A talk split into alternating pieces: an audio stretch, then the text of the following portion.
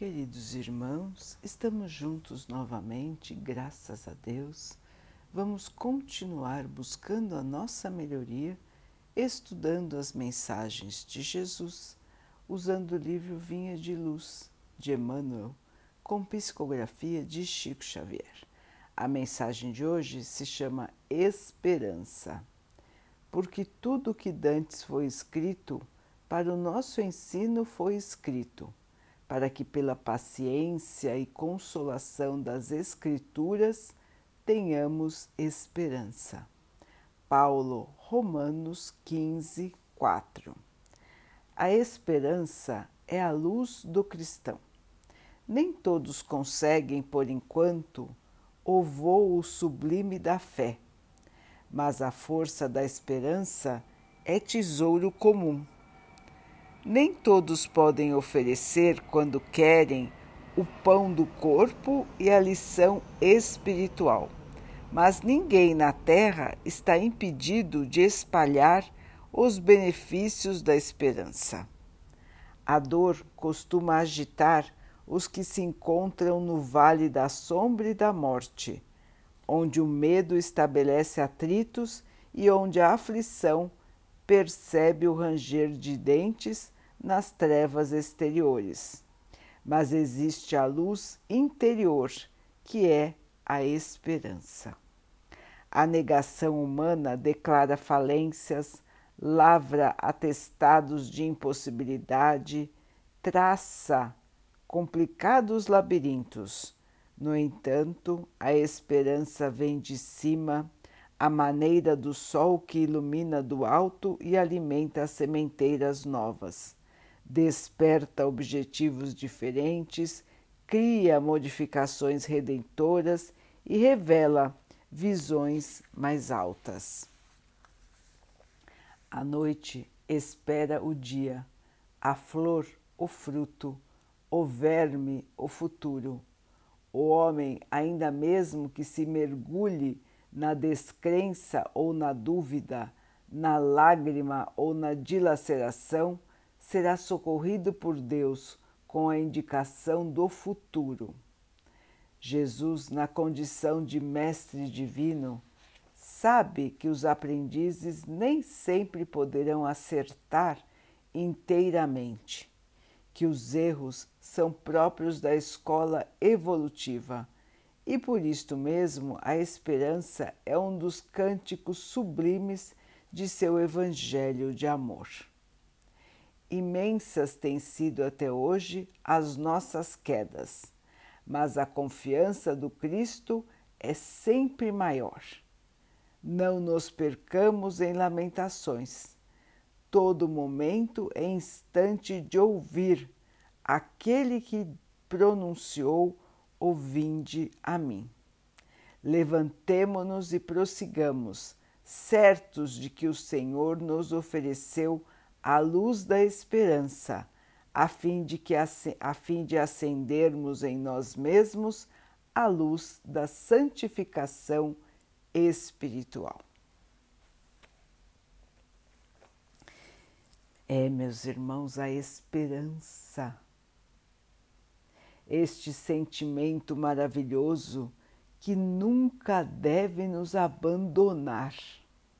Muito bem explicado por Emmanuel, muitos de nós ainda não conseguem se consagrar, se agasalhar, se proteger na fé.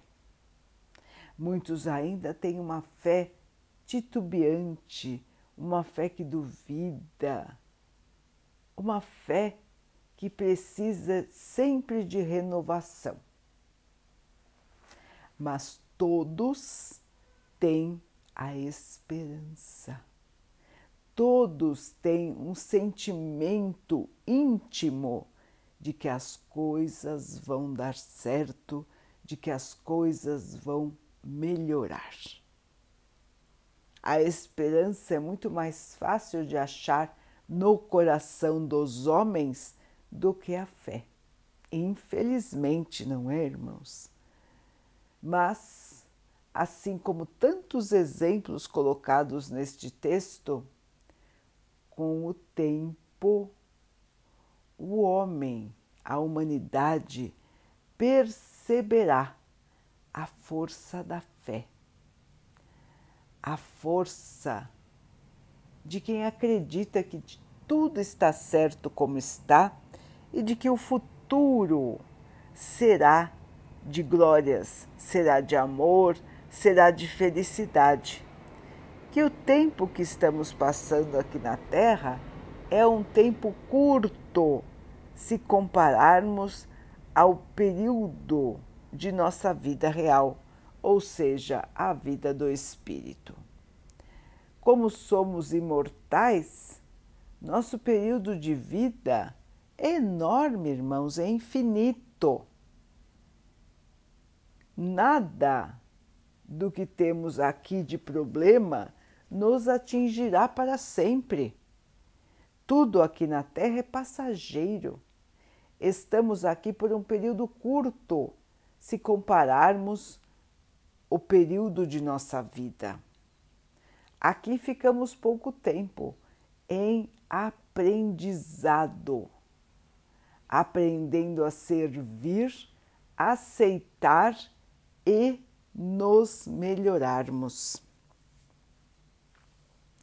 Nesta caminhada, a esperança precisa estar conosco todos os dias.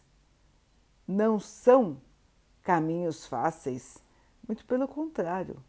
Eles trazem as nossas dificuldades interiores para que nós possamos superá-las com esta nova vida que temos.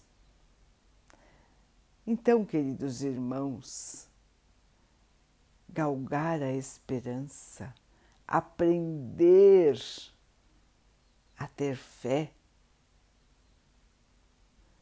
são oportunidades maravilhosas que temos aqui na Terra para já começarmos a iluminar o nosso ser aprendendo, avaliando e escolhendo o bem, o amor, a esperança, a fé. Vamos em frente, queridos irmãos, vamos olhar para o alto, lembrar que o Mestre Jesus nos vê todos os momentos, todas as horas, em todos os lugares.